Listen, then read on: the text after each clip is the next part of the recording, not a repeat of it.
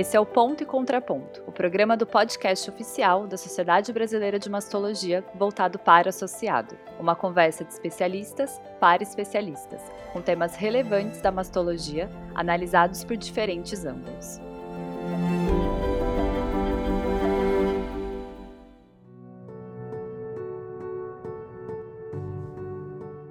Bem-vindos ao Ponto e Contraponto do canal da Sociedade Brasileira de Mastologia.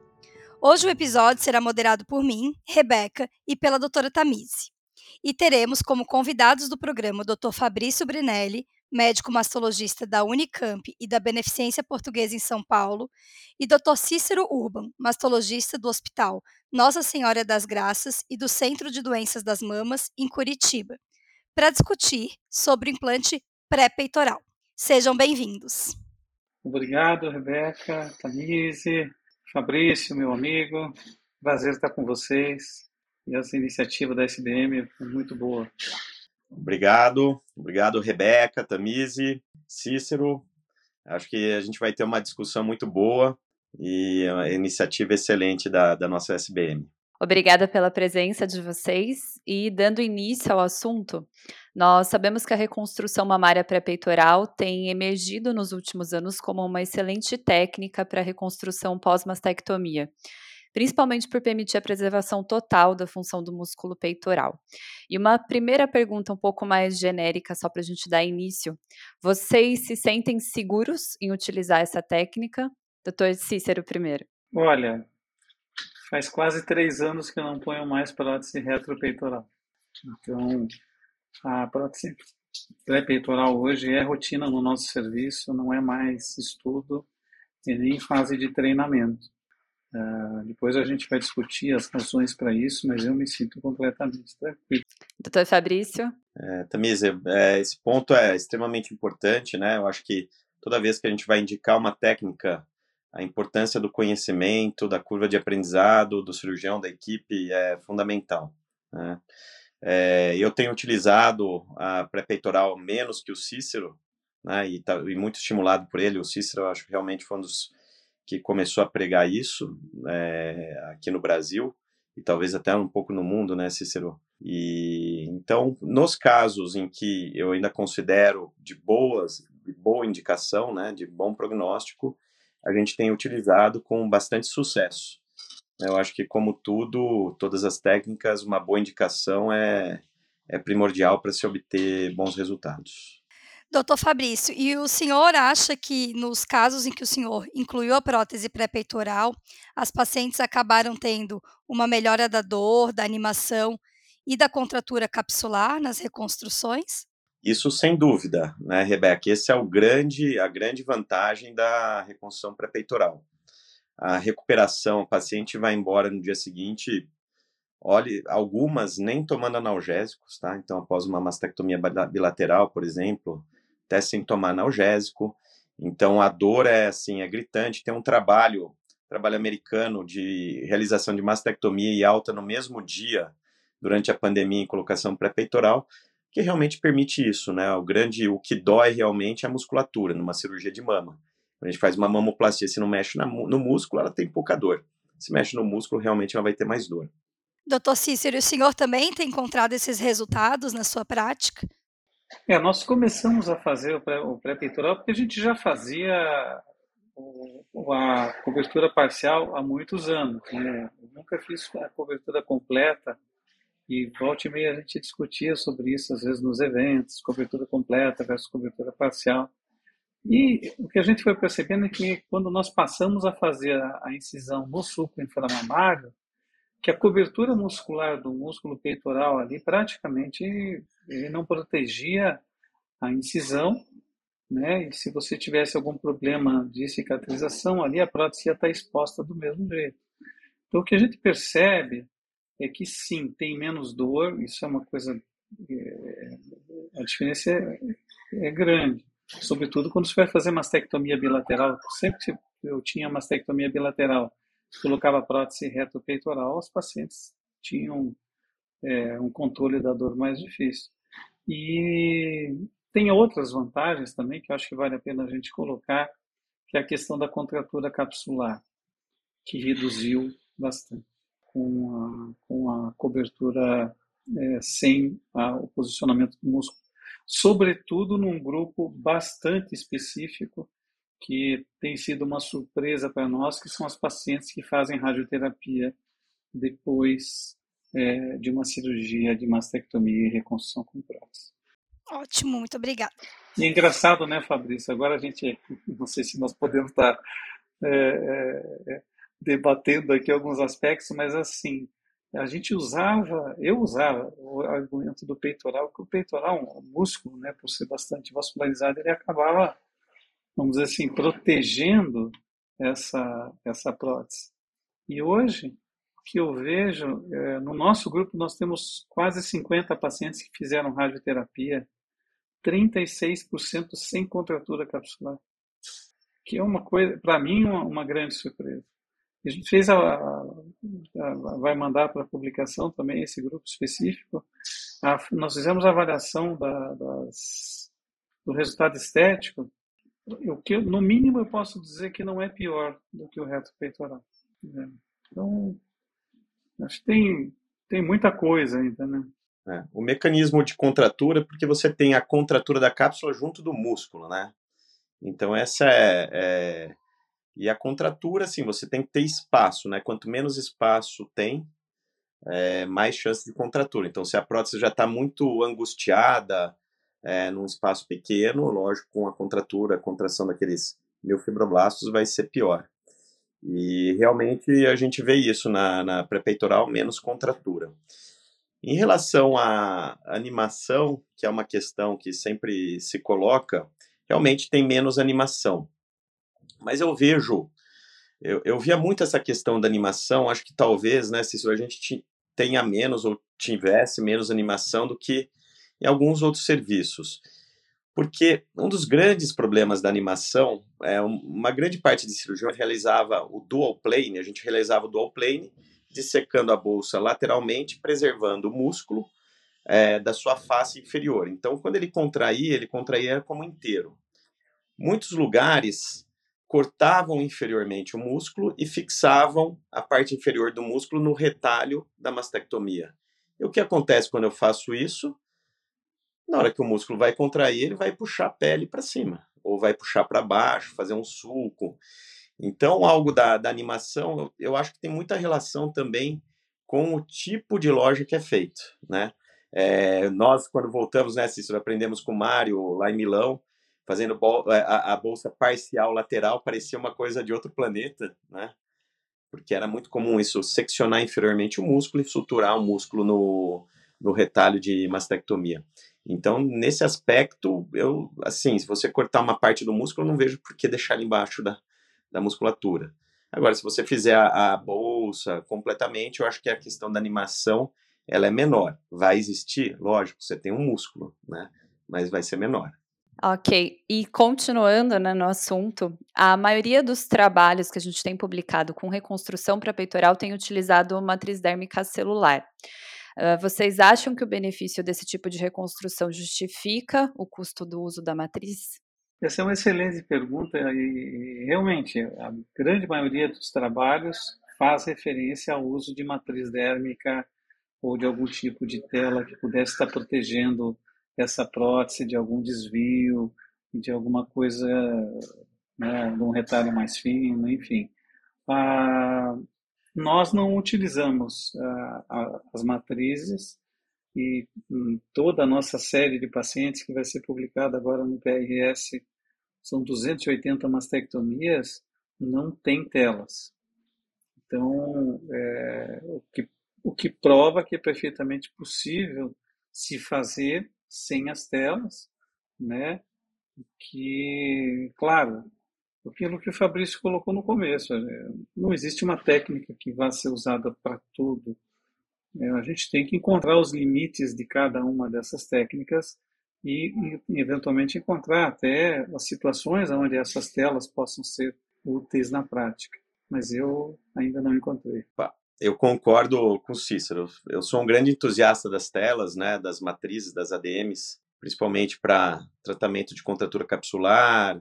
É, em casos específicos, eu acho que assim, tudo que a gente está falando, Se a gente souber indicar bem, ela vai, a gente vai ter benefício da técnica. Se a gente utilizar, mesma coisa, tela, matriz, in, é, indiscriminadamente, a gente começa a ter o quê? Mais complicações, porque vai ter mais seroma, síndrome da mama vermelha, em vez de um implante, você está colocando dois, porque não deixa de ser um, um implante aloplástico, né? uma, uma matriz, uma tela.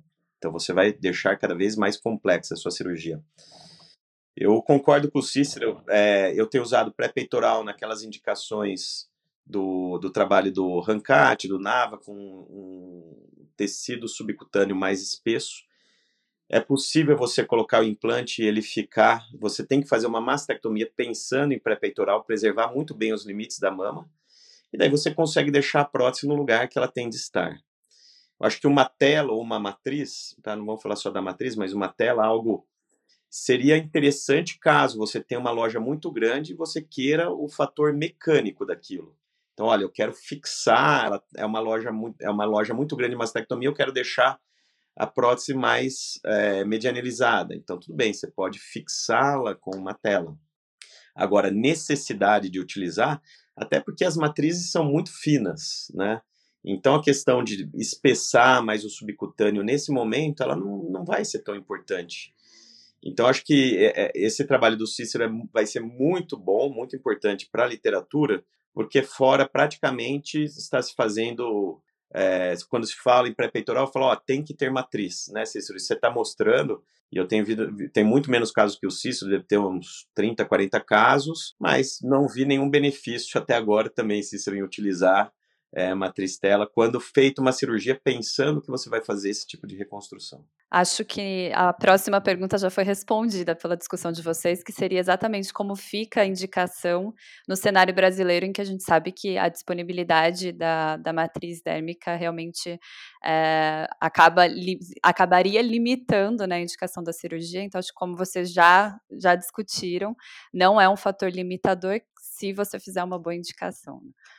Acho que é a mastectomia que é a chave do sucesso da cirurgia. Na verdade, essa discussão pré-peitoral, reto-peitoral, claro que ela é importante, hoje está se falando cada vez mais do pré-peitoral, mas é, é aquilo que nós, né, Fabrício, quantas vezes a gente né, fala, a qualidade da mastectomia que vai dar diferença.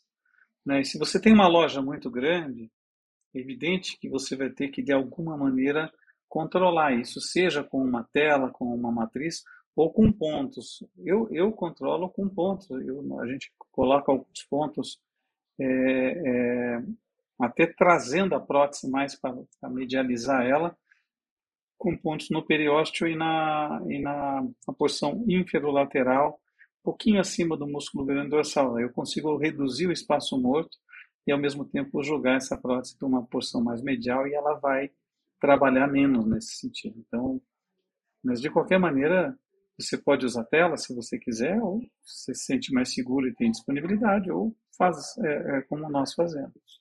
Doutor Cícero já aproveitou e já deu aí um pouquinho de pitaco para o próximo, próximo questionamento. É, o senhor estava falando que o que importa, né, no fim das contas, é a técnica da mastectomia. Como mastologista, é, é uma grande preocupação minha e alguns autores é, acabam advogando que para usar a técnica do implante pré-peitoral, a gente deveria ter um, uma espessura do retalho, é, mais, é um, um retalho mais espesso. Alguns dizem até de 3 centímetros esse retalho.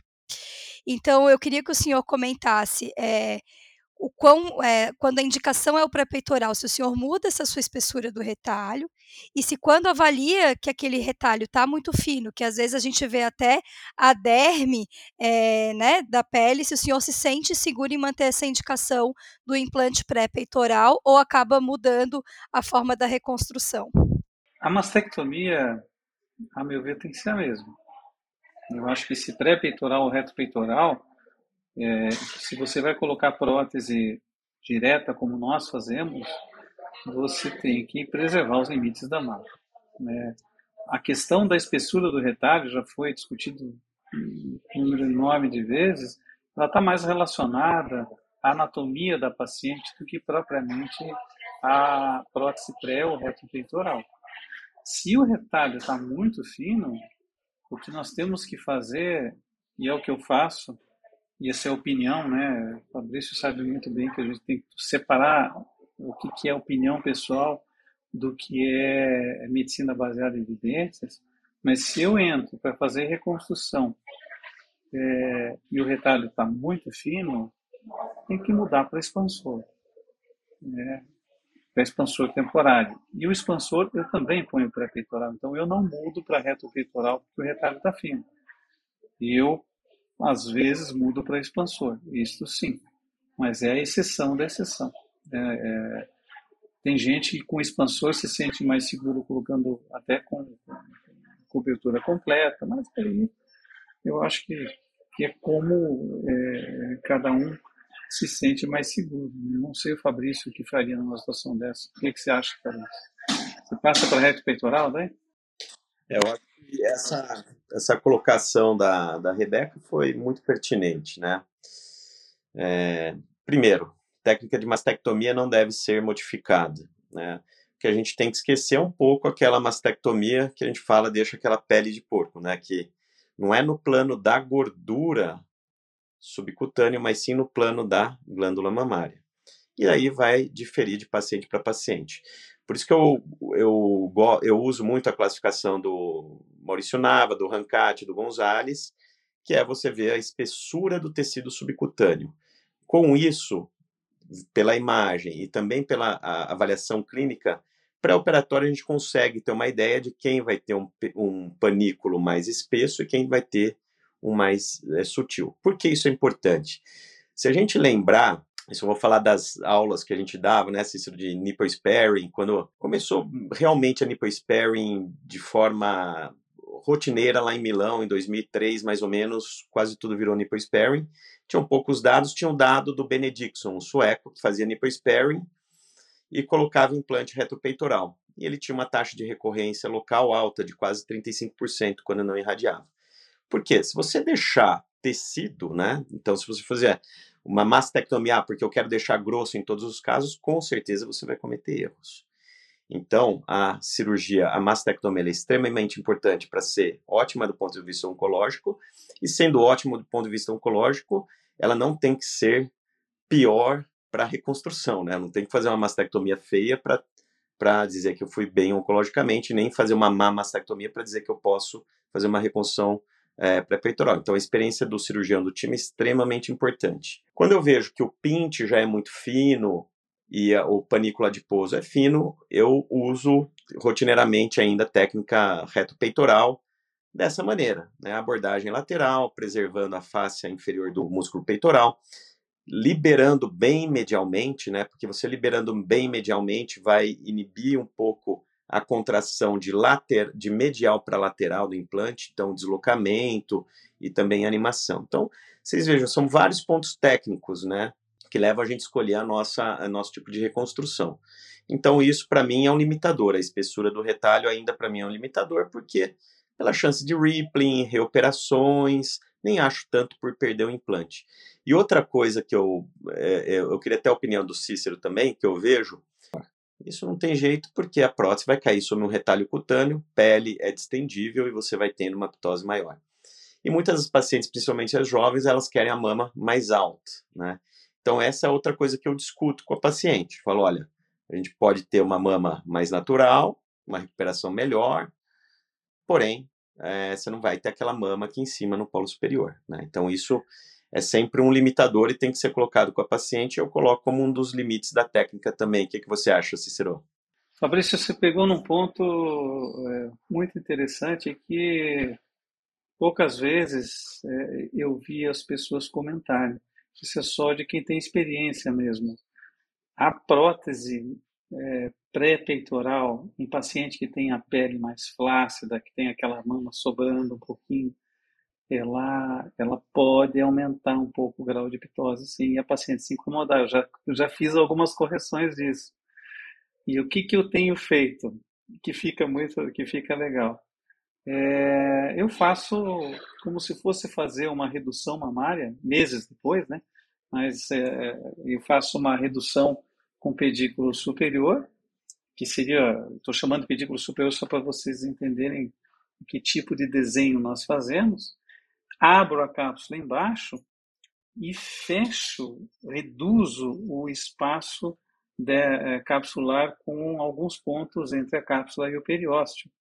E daí tiro essa ilha de pele, né, que vai sair junto como se fosse um pedículo superior, e você consegue refazer a, essa mama e dar uma forma de uma mama de uma cirurgia estética. No começo eu fiquei um pouquinho preocupado de perder areola em mamilo, de ter alguma necrose, na, mas se você fizer uma desepitelização bem cuidadosa, até agora nós não tivemos problema. Dá para corrigir a ptose sim no pré-peitoral dessa forma. Mas é uma situação que a gente não via no retropeitoral, pelo menos nas mastectomias que nós fazíamos é, skin, né, que você tirava também uma quantidade grande de pele. Mas no pré-peitoral, de fato, algumas pacientes têm isso. Assim. Eu achei a, a tua observação bem pertinente. Né? É, é, que a gente tem visto, eu tenho visto esses casos, né? Eu percebi os casos que eu, que eu tenho feito. E, e é isso, né, Cícero? Tudo é uma conversa. Nada na vida ganha-ganha, né? Tudo tem o pró, tem o contra. É a gente adaptar a paciente ao que ela deseja, dentro do que é possível. Eu digo sempre que não é só o que a paciente deseja, nem só o que o cirurgião, o cirurgião quer. É dentro do que é possível e dentro do que é tanto possível realizar e o que é possível chegar em resultado. Mas isso é algo que sempre, é, é, que continua me chamando a atenção e eu discuto muito com as pacientes que ela vai ver, ela não vai ter polo superior, né? Não vai ter polo superior. É, pode acontecer de não ter o polo superior, isso é uma coisa que realmente, eu não sei, eu, eu não tenho esse percentual, não são muitas pacientes, mas é uma, é uma coisa que a gente acha que, é, que vale a pena observar. E uma outra dica, né, Cícero, que eu vendo com vocês e, e, na prática aprendendo também é o tipo de implante a ser utilizado, né? Os implantes mais preenchidos, eles são melhores porque ele dá me menos rippling. Aqueles implantes que têm o formato, não o anatômico em si, mas o formato anatômico, implantes menos preenchidos, é, eu vejo um rippling até realmente relativamente rápido, assim, em pouco tempo, principalmente aqui no, no polo superior. É, o que, que, você acha, Cicero? É uma coisa do, do Rippling, uma coisa importante também, que às vezes eu, falo para o pessoal que está começando a, a, se aventurar e querer fazer, né, que tem medo. No primeiro mês, no primeiro mês de pós-operatório, quase todas as pacientes vão ter Rippling, porque está embaixo da pele, dobra, a paciente vê a dobra, depois as coisas é, é, acabam reduzindo, né? E essa, essa situação também da escolha do implante, sempre que tá, você consegue escolher um, um implante, ou às vezes não tem disponibilidade também, pela situação até do mercado, mas é, eu, eu concordo com você, eu acho que a gente tem que trabalhar na reconstrução, sobretudo no pré-peitoral, com implantes mais preenchidos, porque senão você vai ter esse tipo de problema. Eu ia contar um caso para vocês aqui, eu tive uma paciente que fez mastectomia bilateral, a gente colocou prótese bilateral nela pré-peitoral, paciente jovem, mastectomia redutora de risco, 30 anos, e ela perdeu uma prótese. E do lado que ela perdeu, três meses depois, eu coloquei um expansor, expandi a pele, e do lado contralateral, ela tinha prótese, a mastectomia, estava tudo bem. Quando eu eu expandi e, e, daí troquei o expansor pela prótese, ela queria a mama igual a mama que ela tinha do lado que tinha perdido, porque daí ela ela estava com colo, estava sem ptose, daí eu tive que eu tive que fazer arrumar o outro lado que não tinha acontecido nada e que o resultado estava é, normal, uma mastectomia pré-peitoral que tinha ptose e tive que corrigir a ptose porque ela estava mais satisfeita com a mama que ela tinha perdido e que agora estava corrigida do que com a outra. Então são situações aí que é bem disso que o, que, que o Fabrício estava chamando a atenção. Então, acho que essa é uma complicação né, que é parte do pré-peitoral e que vale a pena a gente medir isso, né, para poder também estar tá trazendo esse dado para a literatura e para a paciente. Né. Uh, ainda acho que seguindo dentro dessa, da, dessa questão da decisão da escolha do modelo da prótese, que vocês já começaram a falar um pouquinho, é, em relação à, à questão de prótese lisa e texturizada, vocês têm preferência por algum modelo? Na ausência de prótese texturizada, vocês ficam seguros de usar, utilizar a prótese lisa? Essa tem uma questão complicada, né? Porque a ideal a prótese ideal para o pré-peitoral seria uma prótese de poliuretano, que ela você coloca, ela fica paradinha ali, ela não roda, ela não mexe. eu não uso poliuretano na prática, mas ela seria a prótese que ficaria é, é, sem, é, sem se movimentar muito. Hoje nós utilizamos muito prótese lisa por conta né, do próprio mercado, hoje o mercado brasileiro que tem, sobretudo na reconstrução, a gente está com bastante limitação em termos de, de, de próteses, mas eu uso bastante prótese lisa hoje e eu só consigo fazer com que a prótese não rode realmente reduzindo o espaço morto e dando alguns pontos para que essa prótese não saia do lugar.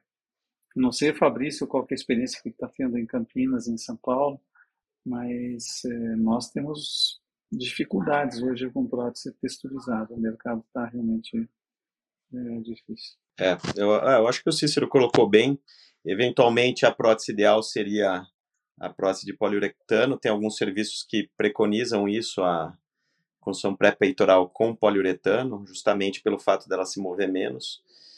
Minha preferência sempre são próteses texturizados, porque realmente depois vocês podem fazer um podcast, não sei se já houve ou haverá sobre os linfomas, né, anaplásicos, mas realmente uma incidência muito baixa, eu não, just, não justificaria a, a utilização de é, próteses lisas. Mas existe uma pressão do mercado para isso. Então hoje a gente tem utilizado não a lisa totalmente, mas a, a prótese aqueles nanotexturizados, vamos dizer assim, né, que é quase uma prótese lisa. E há muito tempo eu já tenho utilizado praticamente só próteses redondas. Então eu tenho menos medo da rotação, né? A não ser que ela rote de trás para frente. As anatômicas nesse cenário, realmente o risco dela fazer uma rotação de 45 graus, assim, é maior. Então, também, Cícero, estamos nessa. Não estou tendo problema com essas próteses nanotexturizadas, mas a minha preferência são pelas texturizadas que é a que nós, por exemplo, nessa série nossa é o número maior de pacientes. As próteses, algumas dessas próteses lisas, elas têm uh, um pontinho para você dar numa, na, na, uma aba atrás dela, que você dá um ponto nela e dá um ponto uh, uh, interno para evitar aquela rode e tudo. Mas prótese redonda também nós passamos a utilizar tivemos um período na pandemia que estávamos, inclusive, sem prótese anatômica e também com bons resultados. Foi uma, para mim, foi uma surpresa. Eu tinha pouca experiência em mastectomia com reconstrução com prótese lisa, é, mas alguns resultados ficaram muito bons. Então, também não vejo grande problema hoje para reconstruir com prótese redonda e nem com prótese lisa. Claro, tudo depende de individualização, é caso a caso. Você não pode utilizar uma prótese que seja que vai utilizar para todos os casos. Né? Perfeito. E a redonda, eu tenho agora há muito tempo só redonda, viu? Justamente para aquilo do colo. Né? Uma coisa que lá na Itália a mulher aceita uma mama mais natural, parece que aqui no Brasil a mulher quer um colo um pouco mais elevado, né? Então, prótese redonda favorece isso. É interessante que alguns dos, dos resultados melhores que eu tive este ano, este ano, no final do ano passado, foram comprados, os últimos, né, das últimas mastectomias foram comprados as redondas. É, eu tenho usado já um bom tempo só a redonda. Eu me lembro que alguns anos atrás, num dos nossos cursos, tinha um colega, o Douglas, o Douglas só usava lisa, só usava redonda. E aí ele terminou a reconstrução e só, só redonda por opção, né? Eu fui olhar, nossa, o resultado tinha ficado muito bom. Aí eu falei, é, realmente, a gente tem que rever, né? A gente está sempre aprendendo, né? Você tem que estar aberto ao aprendizado. E principalmente se é bilateral, né? Acho que a redonda, agora se vai fazer só uma mastopexia, não vai mexer, acho que a anatômica ainda... É, é a redonda, bilateral, a redonda bilateral numa paciente com uma com pouca ptose fica muito bonita, dá um bom resultado. E, doutores, e vocês acham que a gente tem que escolher algum grau de incisão diferente quando a gente decide fazer essa colocação de, de prótese pré-peitoral? Não, não. Ah, veja, a, a, incisão que nós hoje preferimos é a, é a incisão é, no suco inflamamário. É, que, é mesmo quando o tumor é nos quadrantes superiores? Aí, aí você tem que individualizar também. Porque se você pegar um tumor que está no quadrante super externo ou no quadrante super medial uma areola grande, uma situação é, é, como essa, provavelmente você teria que, que, que, mudar a tua incisão. Mas eu tenho, eu, hoje nós estamos tendo um índice de, de, de perda de prótese com a incisão no sulco inframamário é, bem menor. O senhor concorda, doutor Fabrício? Eu acho que a incisão, a gente já. Cícero, quantas vezes a gente já discutiu isso, né? É, eu praticamente só faço incisão periareolar, tá? É, praticamente muito, muito raro não fazer periareolar, inclusive para as pré-peitorais. É, eu acho que tudo é uma questão de técnica, né? Ou aquilo que você está mais habituado. Eu acho que a periareolar ela te dá acesso aos quatro quadrantes da mama com mais facilidade. E, e eu sempre faço deixando um coxim né, de tecido adiposo, tanto periareolar quanto imediatamente ao retalho superior, para fechar bem a cicatriz. Né? Então, fazer um jaquetão na cicatriz para evitar a exposição do, do implante. Então, isso é fundamental. Tem usado, tem alguns casos de pré-peitorais, né, Cícero, que ninguém fala muito, só fala nipple sparing, masté, skin sparing, mastectomia total, incisão de Stewart. Eu tenho alguns casos muito bons, né, então, acho que não é também, né, ser exclusivo a nipple sparing. Eu acho que é a mastectomia em si. Tudo vai depender do quê?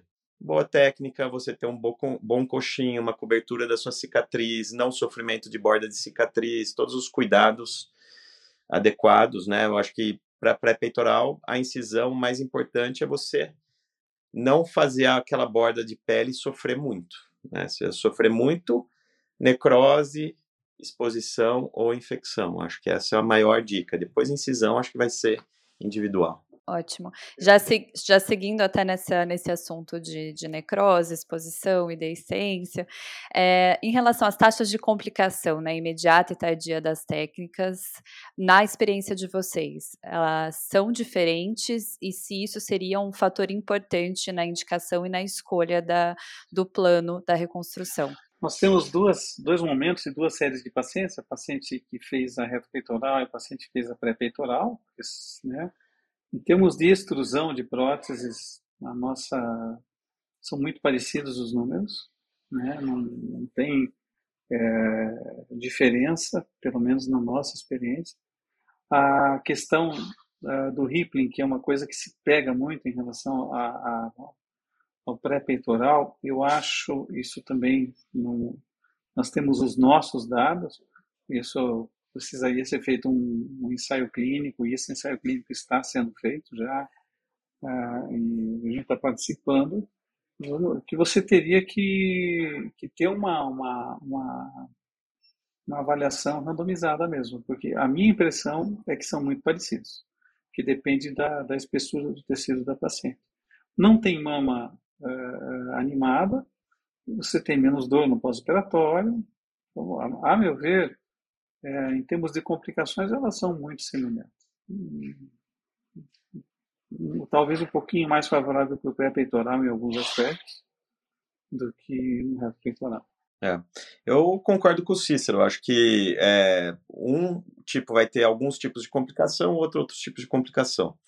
Né? Das pré-peitorais, é, eu me lembro de um caso só, que eu, um dos primeiros que eu perdi, tive exposição de implante, era até numa paciente lá no Unicamp, mas houve uma necrose parcial é, do CAP, com exposição, mas depois foi recuperado, tirei, coloquei o expansor e depois troquei, ficou ótimo.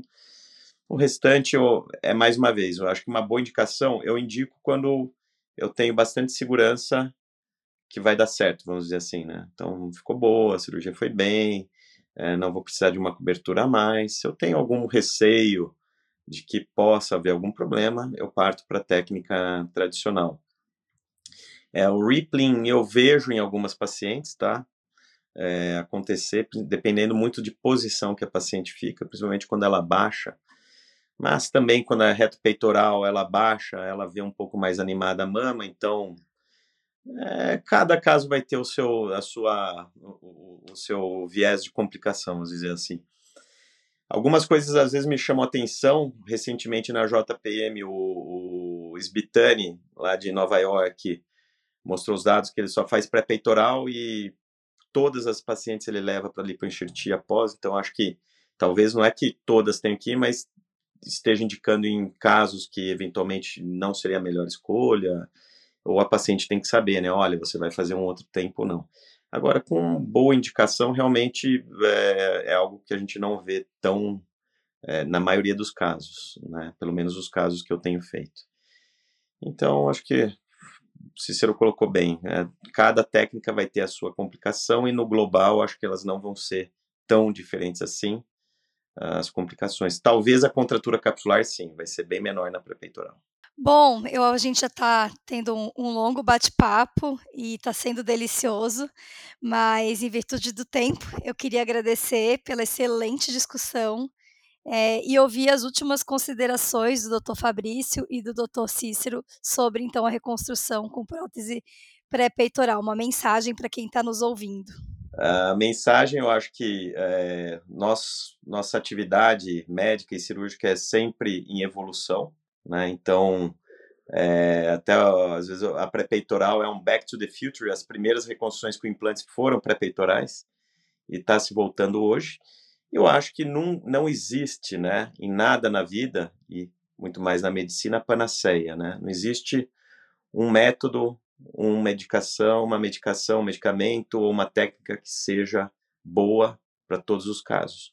Eu acho que vale muito individualizar, fazer sua curva de aprendizado, ter seus resultados, né, e, e se especializar. Acho que buscar conhecimento, e para fazer o melhor que você pode para paciente, para aquela paciente. Então, indicar bem, fazer bem e sempre evoluir, né? E fazer o melhor para paciente. Então, ah, uma técnica que menos dolorosa, sangra menos, uma recuperação mais rápida.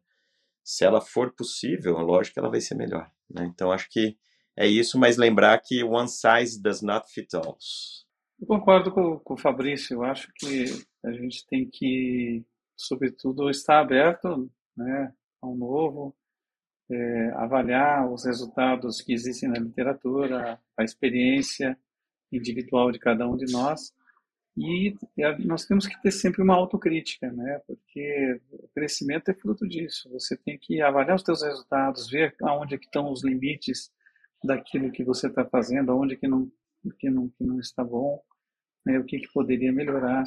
Eu acho que a técnica pré-peitoral ela veio para ficar e muito provavelmente em pouco tempo se transformará na, na técnica de preferência. Não que seja para todos os casos, porque hoje mesmo a gente discutiu é, várias limitações dela mesmo, né?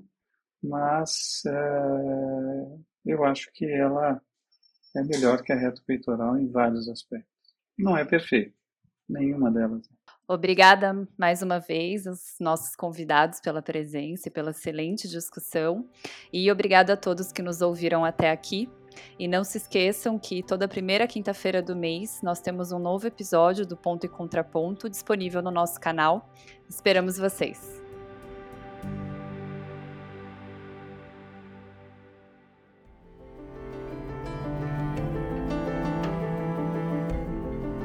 Esse podcast é uma iniciativa da Sociedade Brasileira de Mastologia. Toda primeira quinta-feira do mês, traremos uma nova discussão pertinente para o associado. Nosso canal de comunicação também está aberto nas redes sociais, SBMastologia no Instagram e Sociedade Brasileira de Mastologia no Facebook, e também no nosso site, sbmastologia.com.br.